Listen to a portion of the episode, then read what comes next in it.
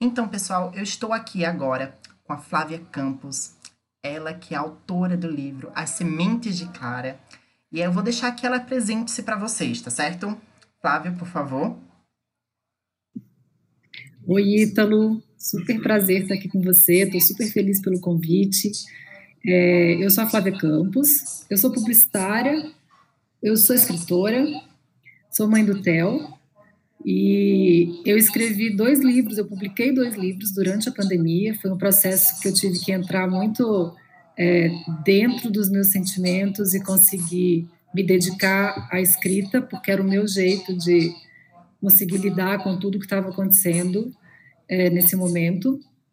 E eu escrevi Sementes de Clara, é, que é um romance entre duas mulheres. É, uma delas é uma mulher trans, e eu escrevi esse livro no momento em que eu acho que o mundo precisa muito falar sobre o assunto. Então, Flávia, como foi que surgiu a ideia de você escrever A Semente de Clara? Então, eu acho que, que foi uma associação de muitas coisas. É, eu consegui olhar para o tema, eu já sempre fui muito ativista. É, eu acho que o mundo precisa muito de pessoas que saiam dos seus próprios é, cenários né, de vida e consigam alcançar o outro, os outros, as outras. É, e a gente estava vivendo e está vivendo ainda um momento que, para mim, é um momento de muita dor nesse país. Porque eu acho que a gente está vivendo um momento de ódio, acho que a gente está vivendo um momento de violência, um momento de, de não aceitação, é, de negar o outro, de, de muita dor de verdade. Assim. E aí eu dentro da pandemia, né, e dentro de olhar para todo mundo e olhar para o meu filho que tem oito anos e pensar nesse mundo é, do jeito que ele está e no mundo que eu quero construir, eu decidi que eu iria escrever sobre esse tema, é, porque sempre foi um tema que, como, assim como o feminismo, assim como o racismo e assim como é, o machismo e a LGBTfobia, são temas que eu é, olho para eles de uma forma que eu me sinto é, dentro deles, ainda que eu não seja LGBT, que eu não, não sou uma mulher lésbica, é, eu sou uma mulher cis, sou uma mulher hétero, e eu me comovo muito com as histórias das pessoas que estão próximas a mim e que não podem ser, não podem ser é simples assim, elas não podem ser. Não é ser isso ou aquilo, não pode não poder ser, não poder existir.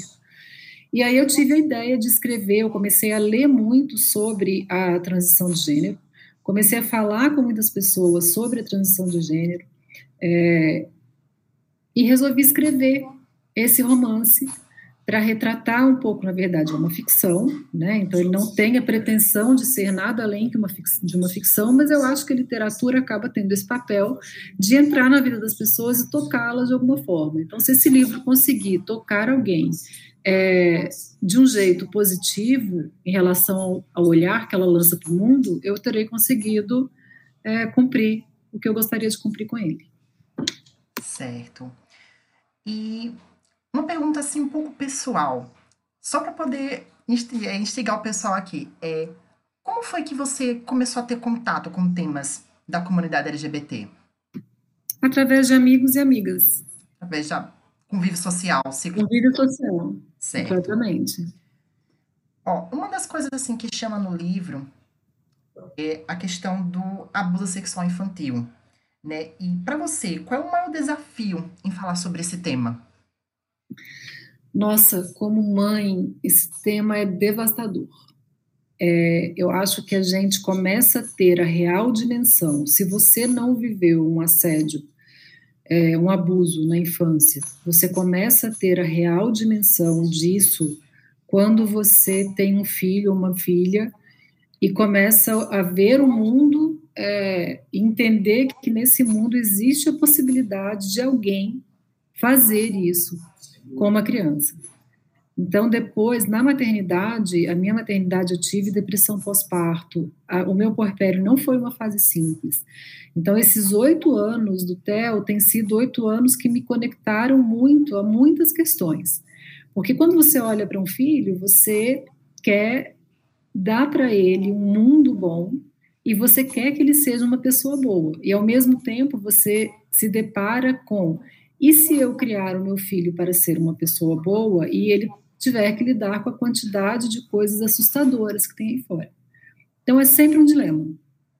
É, e aí eu comecei a olhar para o Theo com esse, com esse olhar de, né, de mãe, de, de proteger, de cuidar, e me deparar com os horrores. Eu tenho medo de algumas coisas, e é, essa questão do abuso infantil ela é uma, ela é uma coisa horrorosa no Brasil. Né? É um, a gente tem dados é, de, de, pessoas de dentro da família, de amigos próximos que abusam de crianças durante uma infância inteira, é, sem que ninguém perceba, sem que ninguém queira perceber, porque eu acho que para quem está muito perto, uma mãe, às vezes é até difícil ela, ela querer enxergar aquilo.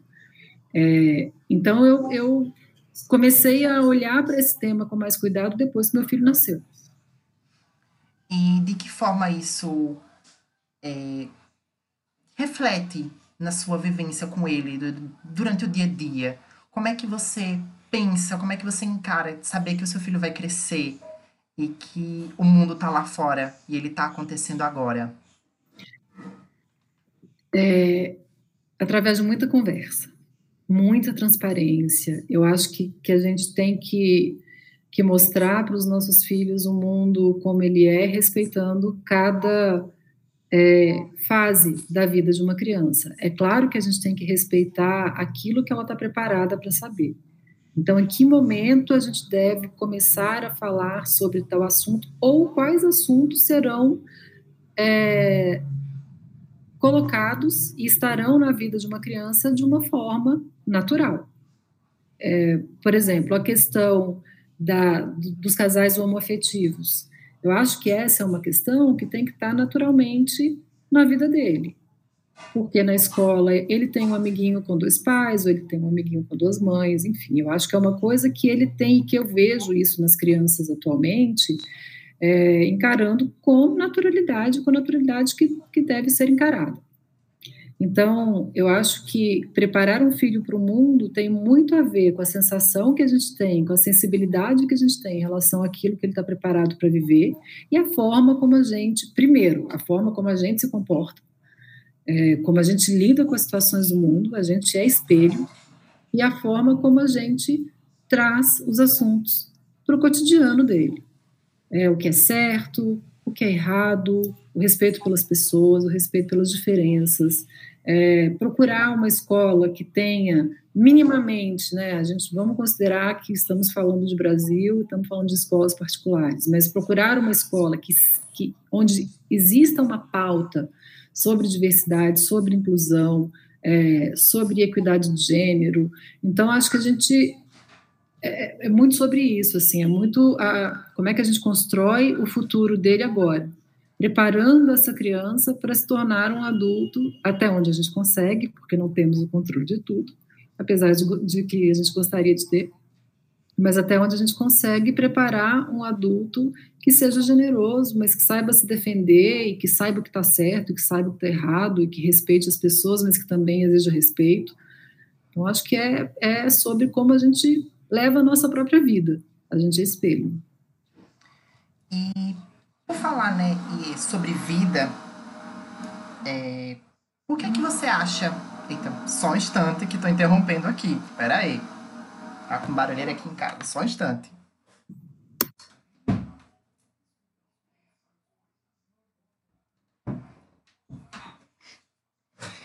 Prontinho, resolvi aqui. Não foi nada grave, não.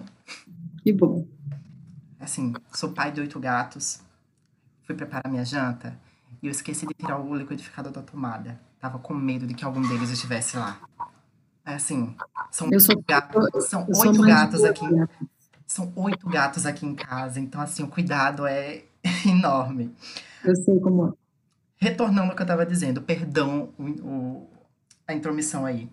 É, o que é que você acha que falar sobre o amor entre duas pessoas do mesmo gênero, desde criança até a fase adulta, sabe? Como é, por que, que você acha que debater esse tema recorrente na sociedade, principalmente com as crianças educando desde pequeno, por que, que você acha que isso é importante? É, primeiro porque eu acho que o que a gente vive na nossa infância é, constitui uma parte muito importante do que a gente é e do que de como a gente encara a vida. Mas enfim, eu também, por outro lado, eu não estou fadada a, a, a viver para sempre ou repetir para sempre uma infância ruim.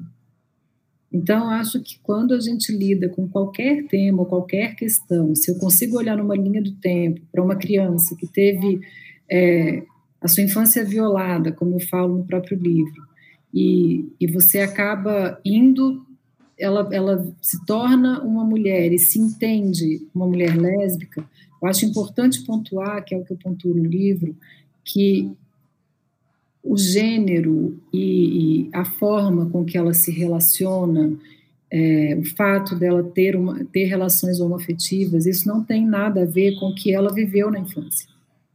É, porque eu acho que nossa sociedade patriarcal, tudo que uma mulher vive, ou qualquer escolha que ela faça, tem a ver com o homem.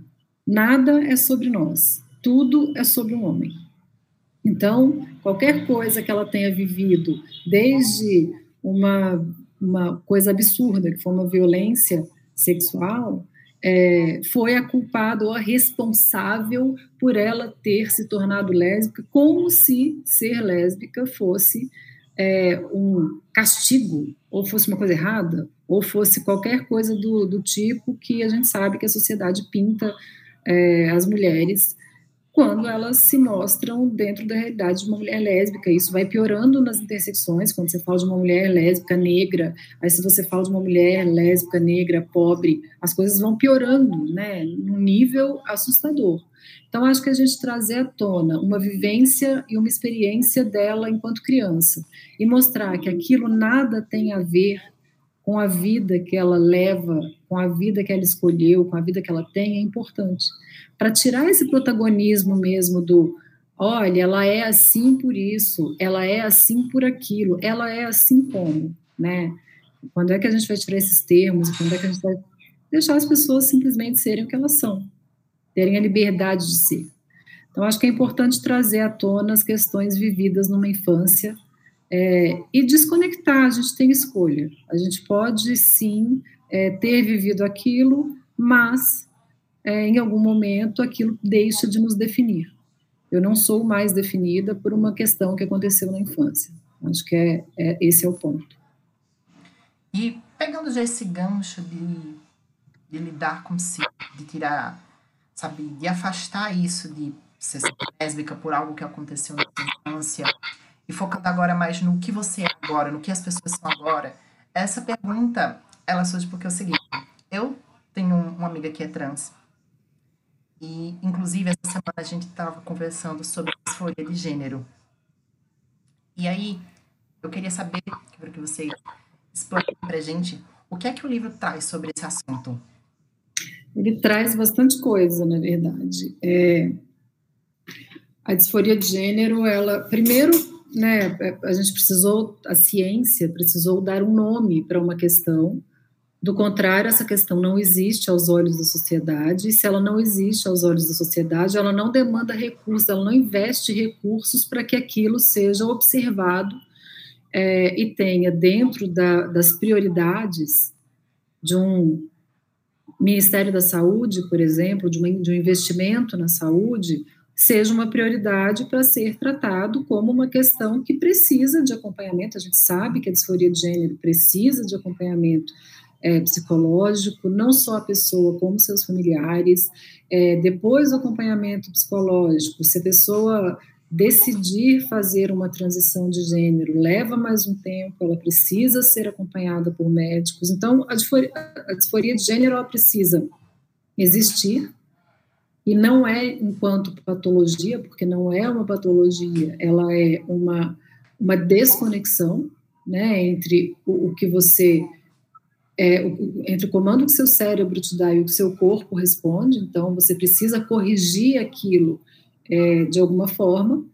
E eu acho que a disforia de gênero ela é um assunto ainda muito deixado de lado no Brasil, porque se você pensa numa fila do SUS, quando você decide passar por uma cirurgia e por um tratamento de transição, é, você fica 10 anos ou mais até conseguir.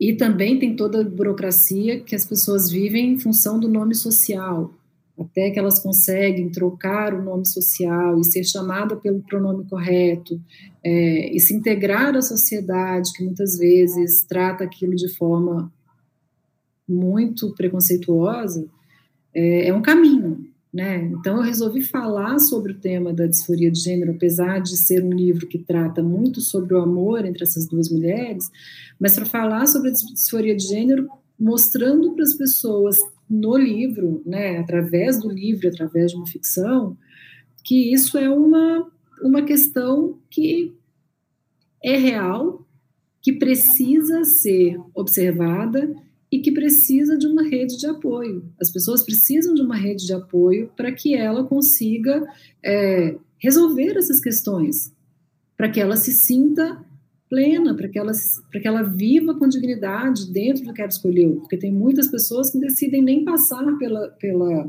transição, por uma cirurgia de, de readequação, né? Então, eu acho que cada caso é um caso. No caso da personagem, da Clara, ela cumpriu todo o processo.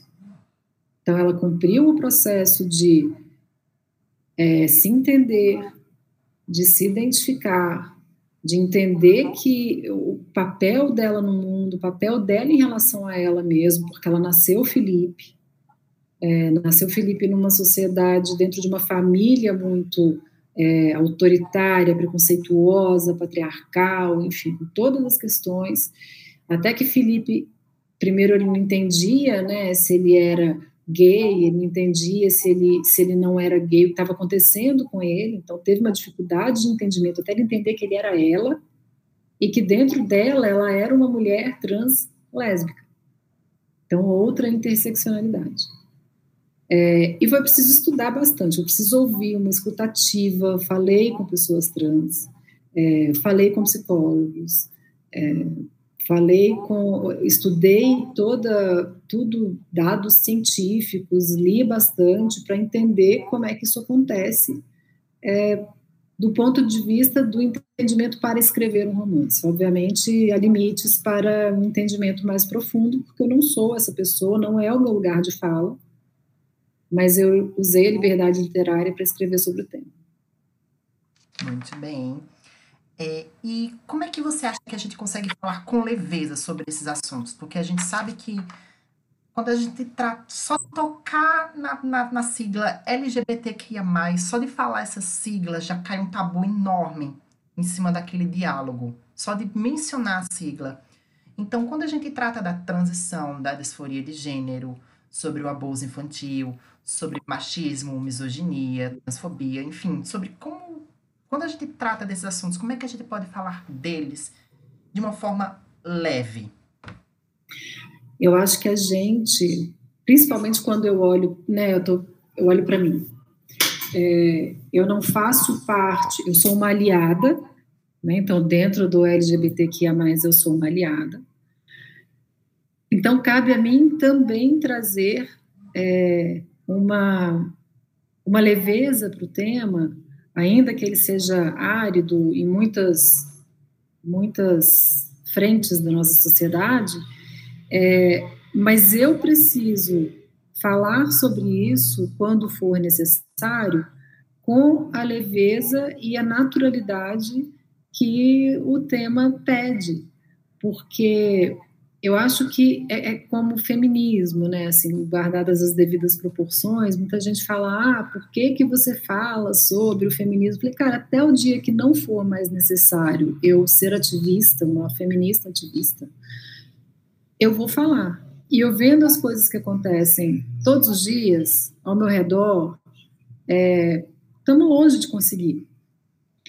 Mas também acho que ser ativista o tempo todo cansa. E tem muitas vezes que você quer simplesmente é, poder dizer: olha, eu sou a Flávia, sou casada, tenho 46 anos, tenho um filho, casada com o Rogério. Ah, poderia ser: eu sou a Flávia, sou casada com a, a Fabiana. Enfim, isso, isso precisa ser cada vez mais falado, porque quando, quanto mais você fala, mais aquilo passa a ser parte de uma sociedade, de uma linguagem, é, de algo natural.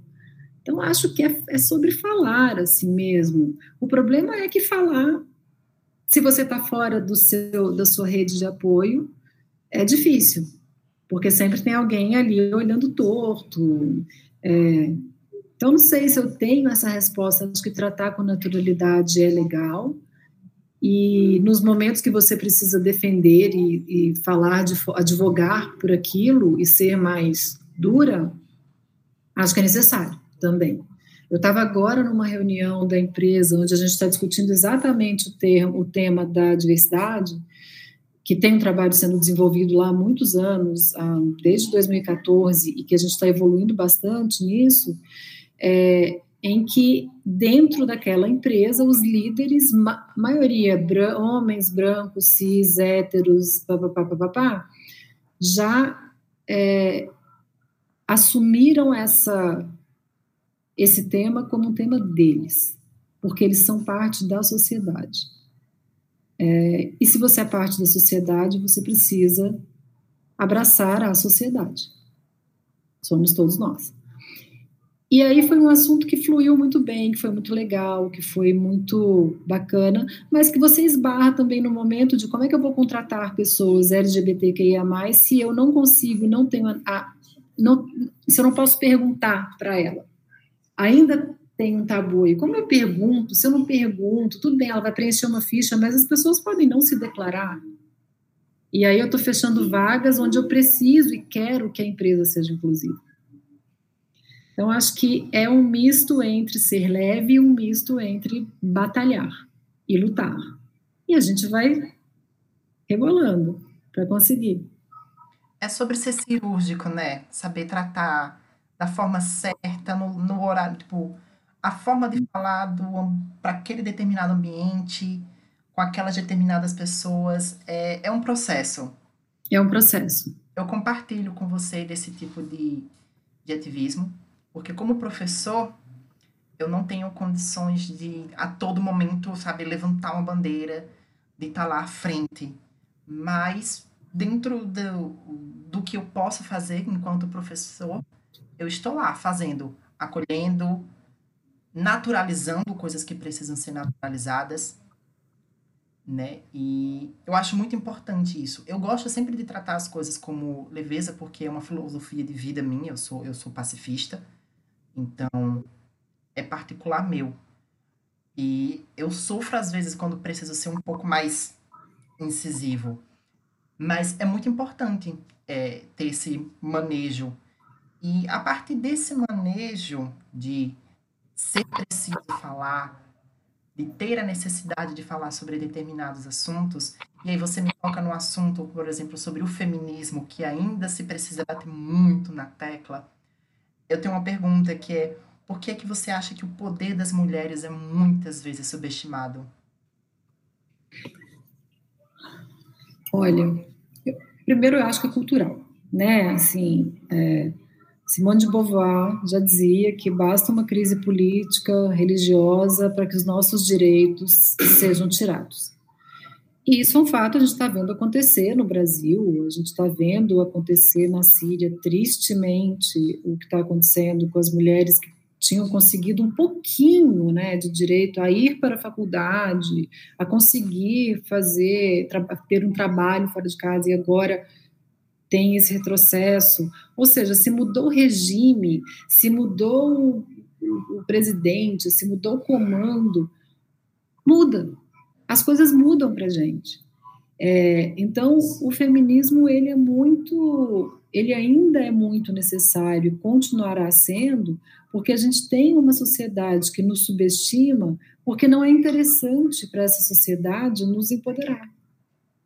O interessante é que as mulheres continuem é, nos seus papéis que eles colocaram a gente ali na, na, nesse papel de ah, mulheres não têm sororidade, mulheres brigam entre si porque elas brigam entre si pelo homem, elas brigam entre si pelo trabalho, elas brigam entre si pela promoção. É, e essa cultura da sororidade de uma levanta a outra tira, acaba tirando em algum momento, é o que eles sentem, o privilégio deles. Então, se tira o meu privilégio, se eu vou ter que colocar uma, uma, se eu vou ter que deixar uma mulher que vai ter que se dividir entre, se ela escolher ter filhos, se dividir entre a maternidade, vai trabalhar menos que eu e vai ganhar o que eu ganho, não, alguma coisa está errada. Porque mesmo quando uma mulher não tem filho, os números mostram, acabei de ver uma pesquisa é, recém-realizada, não sei se é da Fundação Getúlio Vargas, não tenho certeza da fonte, mas onde diz que as mulheres cuidam mais de outras pessoas, ainda que ela não seja mãe. Ela fica com esse papel de cuidadora, ela acumula muitas funções. E os homens não aceitam que a gente tem que ter a cultura, a economia do cuidado relacionada às mulheres, porque nós acumulamos funções, sim. É cultural. É, e aí vem aquele discurso, ah, que a igualdade vai carregar um, saco de cimento, ah, que a igualdade deixa os filhos em casa, mas quem vai criar seu filho? Se, se, se ele está doente, você não vai para o hospital, mas você vai deixar a reunião? É sempre uma questão, sempre uma questão. Então, ficar, deixar tudo como está, e como, como está é a mulher dentro de casa, cuidando da família, te esperando, bonita, legal ali e tal, é uma sensação de conforto e de domínio eu estou dominando a situação. Eu falo que o mundo foi criado por homens para homens. É simples assim. Então, nos subestimar é um jeito de manter o poder. Sempre foi. E assim, né? É um mundo criado por homens cis e héteros para homens cis e héteros. Ou seja, é um mundo limitadíssimo. Porque se já é ruim para uma mulher, como você falou mais cedo, é, se já é ruim para uma mulher viver na sociedade do jeito que tá, imagina para uma mulher negra, uma mulher lésbica, uma mulher trans. E quando é uma mulher que se encaixa em todos esses aspectos. Nossa, dificílimo. Então, é, você toca no, no, no, no aspecto cultural, e aí como é, eu queria saber de você como é que você avalia a cultura brasileira atualmente diante desse cenário. Eu acho a cultura, eu acho o brasileiro muito machista. É, tudo bem, nós vivemos uma sociedade em que há mais liberdade do que se você se comparar vários outros países, o que também acaba sendo é, usado contra nós, porque se você tem mais liberdade, é, você é vagabunda, porque você botou a roupa curta, porque brasileira lá fora é tratado de um jeito muito pejorativo.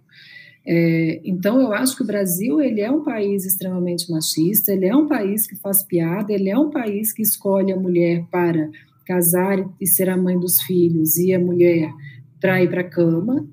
É, e eu acho que a gente vive momentos de muita opressão. Eu tenho todas as vezes que eu entro num táxi, a minha primeira ação é ligar ou fingir que liguei para o meu companheiro para dizer que, olha, estou no táxi tal, é placa tal.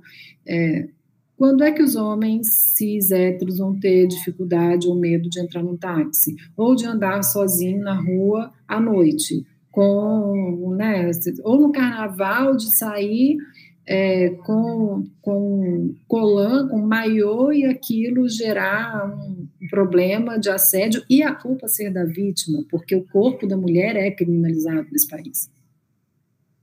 É objetificado, é criminalizado. Ah, se ela estava assim, porque o corpo está ali, é para a gente meter a mão.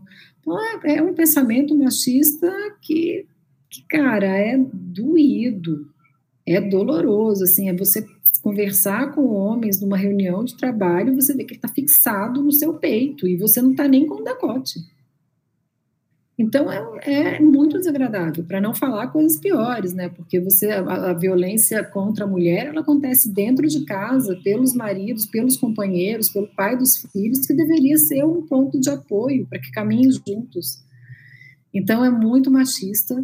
É, o feminismo, essa, essa, essa coisa do feminismo, da emancipação feminina, é, piorou a vida de muitas mulheres, principalmente em camadas mais pobres e principalmente mulheres negras que começaram a ser espancadas pelos maridos porque conseguiram um emprego para sair de casa, autonomia financeira para eles é uma coisa que por mais que ajude a família a se desenvolver é uma ameaça. Então são questões muito profundas. São questões culturais muito profundas e muito arraigadas na nossa sociedade patriarcal, de vamos ter um casamento arranjado, né? Isso até muito pouco tempo. As mulheres não podiam votar até muito pouco tempo, não podiam ir para a faculdade, não podiam sair de casa se não tivesse um homem acompanhando. Agora, a gente acabou, agora, é, esse ano, nós conseguimos é, tomar a decisão de fazer uma laqueadura sem que o marido tenha que aprovar. Isso é um absurdo. É, como assim? Então, acho que, que é, a gente sofre dia após dia desse machismo. Ele, ele muitas vezes é velado, mas ele existe e ele é, e ele é grande. E ele é latente, né? E quando a gente, por exemplo, tomando agora um rumo, uma conexão com a história, quando a gente trata de, de principalmente de mulheres trans, os corpos de mulheres trans dentro da nossa sociedade são tratados como uma carne que você compra na esquina para usar e acabou. Né? Infelizmente. E o, o Brasil acaba sendo o país que mais mata pessoas trans no mundo. E como é que você acha que a sua história, que a sua ficção, mas que se conecta com a realidade, pode, sabe, colaborar de pouquinho em pouquinho, dia após dia, ano após ano, ela estando aqui entre nós, como é que ela pode colaborar para a gente lutar por, pela mudança desse cenário? A minha ficção mostra uma história muito bonita de amor e mostra detalhes de um, de um mostra muita humanidade. É, nossa, começou um barulho na rua, não sei se você está ouvindo. Tá baixinho, tranquilo. Tá bom. É, ela, ela traz uma humanidade para mostrar é, cada delicadeza, cada ponto de afeto, cada ponto de dor que, que a Clara e a Bia vivem em função da história delas. Então, eu acho que, que é um convite à reflexão. Eu acho que quando você lê uma história que te toca, você acaba reconsiderando algumas coisas. Obviamente, eu não estou falando com os mais extremistas, porque né, não tem tem como discutir com algumas pessoas, mas eu acho que tem muitas pessoas que já estão aí no momento de maior reflexão, de pensar, e eu acho que a gente consegue ir plantando essas pequenas sementes de amor e de é, convidar para que as pessoas tenham um pouco de empatia, tenham um pouco de humanidade, sejam mais generosas em relação aos outros. E eu escolhi fazer isso através da escrita. Eu escolhi ser ativista, é um ativismo muito afetivo, muito tem se falado do ativismo afetivo, você falou agora há pouco que para você, você é um pacifista, é, eu acho que o ativismo é, afetivo, ele cresce, ainda que eu acredite que o ativismo mais é, duro e até violento, às vezes, também é necessário, porque a gente tem que ter essa balança, esse equilíbrio é, as maiores revoluções aconteceram porque as pessoas não aguentavam mais e chegaram no limite foram brigar por aquilo. Senão, quem está no poder se mantém no poder e essas convenções criadas para beneficiar meia dúzia de pessoas continuam perdurando por séculos. Então, eu acho que a gente precisa falar de amor. É, acho que a força dele é muito grande. Acho que a força transformadora do amor, do alto amor, é, de se cuidar, de se enxergar, de dizer eu vou fazer isso por mim e ir adiante, é muito importante. Porque também não dá para viver se escondendo, não dá para viver a vida fugindo de quem se é. Acho que qualquer preconceito ou violência que a gente sofra a maior delas é a gente ter que viver escondido da gente mesmo. Então, acho que pelo amor a gente consegue, tirando essas camadas de ódio, de preconceito, de ignorância, porque é uma ignorância muito grande, né? É, a ignorância é o que te faz não entender o outro e não aceitar nenhuma diferença, não saber conviver com diferenças. É isso, no fim das contas é sobre isso. Não queremos a diferença, queremos que todo mundo pense igual e, e, e se precisar, se melhor, melhor for que nem pense. E aí não dá, né? E aí meia dúzia vive e o resto sobrevive. Sobrevive. É isso. Falando um pouco do seu processo, né, com o livro. Ele foi feito durante a pandemia. Óbvio, a gente está aqui em 2022, desde 2020, encarando essa pandemia. É, eu queria saber, queria que você contasse pra gente um pouco dos desafios que você passou durante a escrita desse livro foi, foi doído. Teve um pedaço bem doído é, de falar com as pessoas, de entender um pouco o, o cenário da disforia no Brasil, de olhar os números, de ver quão uma pessoa num país tão pobre, que depende do SUS, muitas vezes passa anos e não consegue, é, tantas mortes causadas pelo, pelo implante de silicone clandestino em clínicas clandestinas para alguém é, se sentir melhor com seu corpo. Então, eu acho que tem muitas questões que eu descobri ali ao longo do caminho desse processo da disforia e da transição de gênero, ou da readequação de gênero, que é muito dolorosa de ver, de pensar que as pessoas estão passando por isso, e além de passar pela dor, pelo enfrentamento, pelo medo daquela decisão e por tudo que elas passam com elas mesmas, elas têm que passar com uma sociedade doente, cada dia mais doente. Então, por um lado, teve a dor de já estar numa pandemia, de já estar fragilizada com tudo isso, mas por outro lado, teve uma, um processo criativo muito é, impressionante para mim, muito positivo, porque as palavras elas iam fluindo de um jeito é, rápido e de um jeito que, que foi de certa forma encantador assim para mim. Eu sou uma pessoa, eu tenho uma autocrítica muito grande. Então eu fico vendo assim, às vezes eu olho o livro de novo, às vezes eu nem olho, nem gosto de olhar, falar, ah, eu devia ter feito isso aqui de outro jeito, ah, eu devia ter escrito isso aqui de outro jeito. Mas foi um processo criativo um tanto ambíguo, um momento de dor e de revolta até em descobrir, em olhar, e aí todas as questões de tudo que a gente está vivendo nesse Brasil de agora, mas um processo de muito amor, de estar tá fazendo aquilo é, e mostrando cada detalhe de um amor profundo e feliz é, que aconteceu entre elas. Então foi eu ia de um extremo ao outro muitas vezes nesse processo criativo, é, pensando que o tema é árido, que ele é doloroso, mas que ele também é libertador. Que é um tema libertador e ter coragem de escrever sobre isso, que não é, mais uma vez, não é o meu lugar de fala, porque o meu primeiro livro, que é o de poesia, que é o Coragem, Substantivo Feminino, eu estava no meu lugar de fala. Mas a semente de Clara, eu não estava no meu lugar de fala. Mas tudo bem, fomos conseguir levar com Clara e Bia adiante as pessoas que pautaram a minha pandemia, que estiveram minhas amigas imaginárias, que estiveram ao meu lado nessa escrita. E o processo criativo ele foi realmente bem ambíguo, assim. Era um processo de dor e amor muito misturado, mas como é a história e a vida dessas personagens ela, ela é fundamentada nos processos de dor e amor pelo, pelos quais muitos de nós passam, né?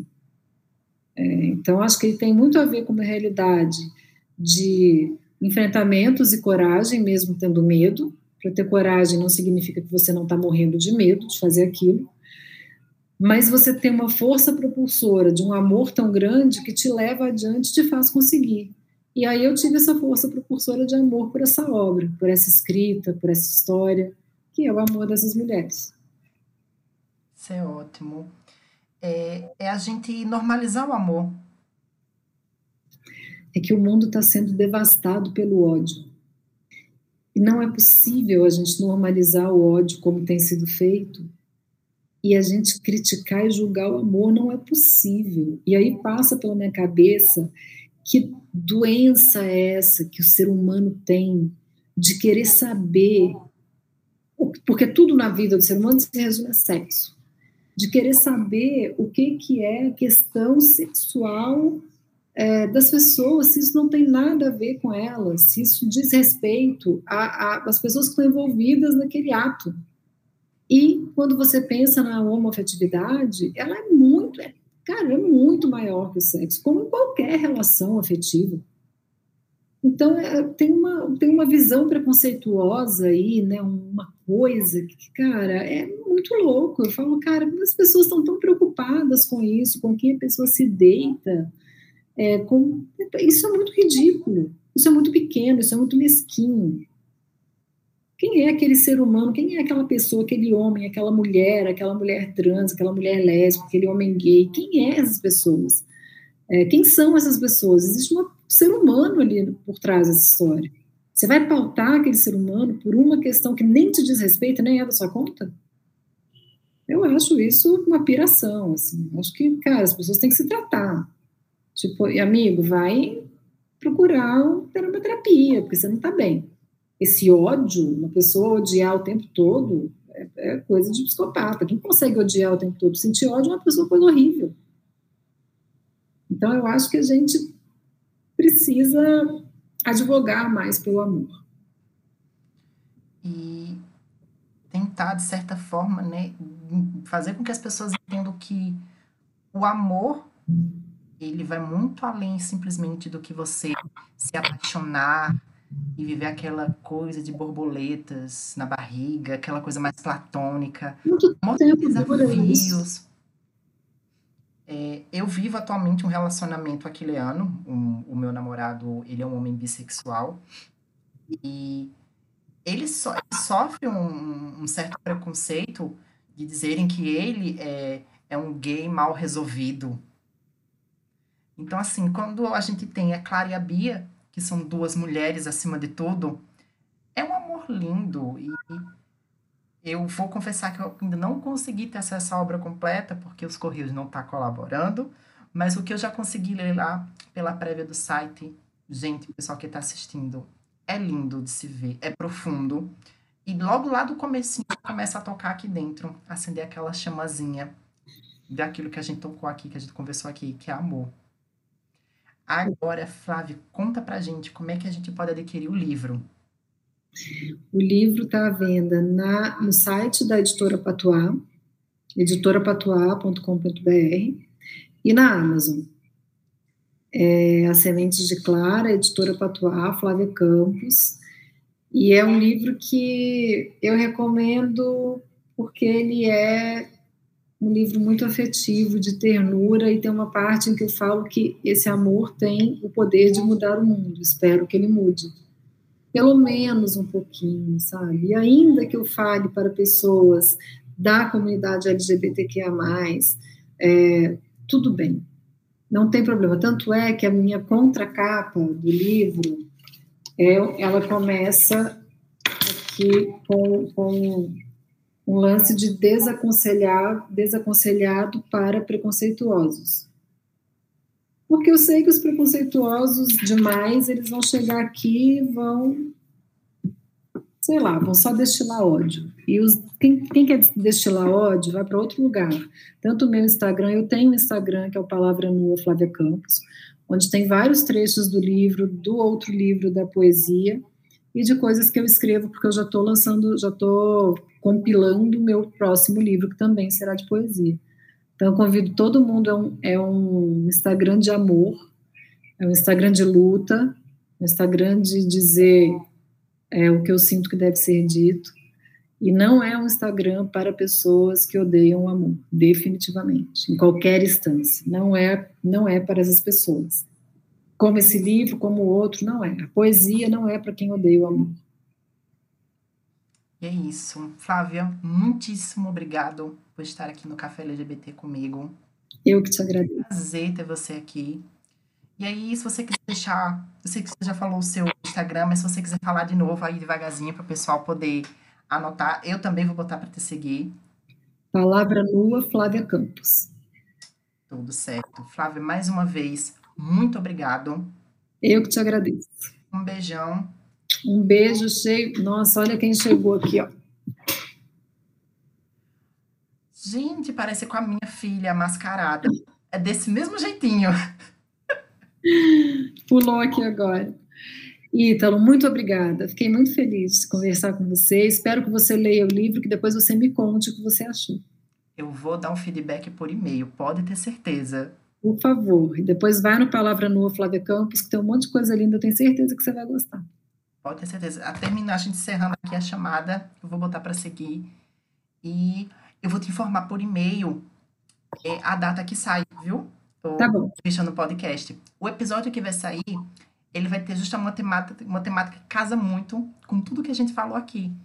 Que vai ser é, conjunturas e rupturas familiares e relacionamentos LGBTQIA+. Ah, que lindo, que necessário. E eu estou aqui arquitetando ainda as pessoas que vão estar envolvidas aí nessa gravação. E aí, quando tiver tudo certinho, quando for lançado, pode deixar que eu vou te avisar. Te mando o link já para você o seguinte, tá certo? Flávia, mais uma vez, muito obrigado. Obrigada, Ítalo. Beijo, um abraço. Vou ficar de olho. E é isso, a gente vai se falando. Um abraço. Beijo. Beijão. tchau. tchau. tchau.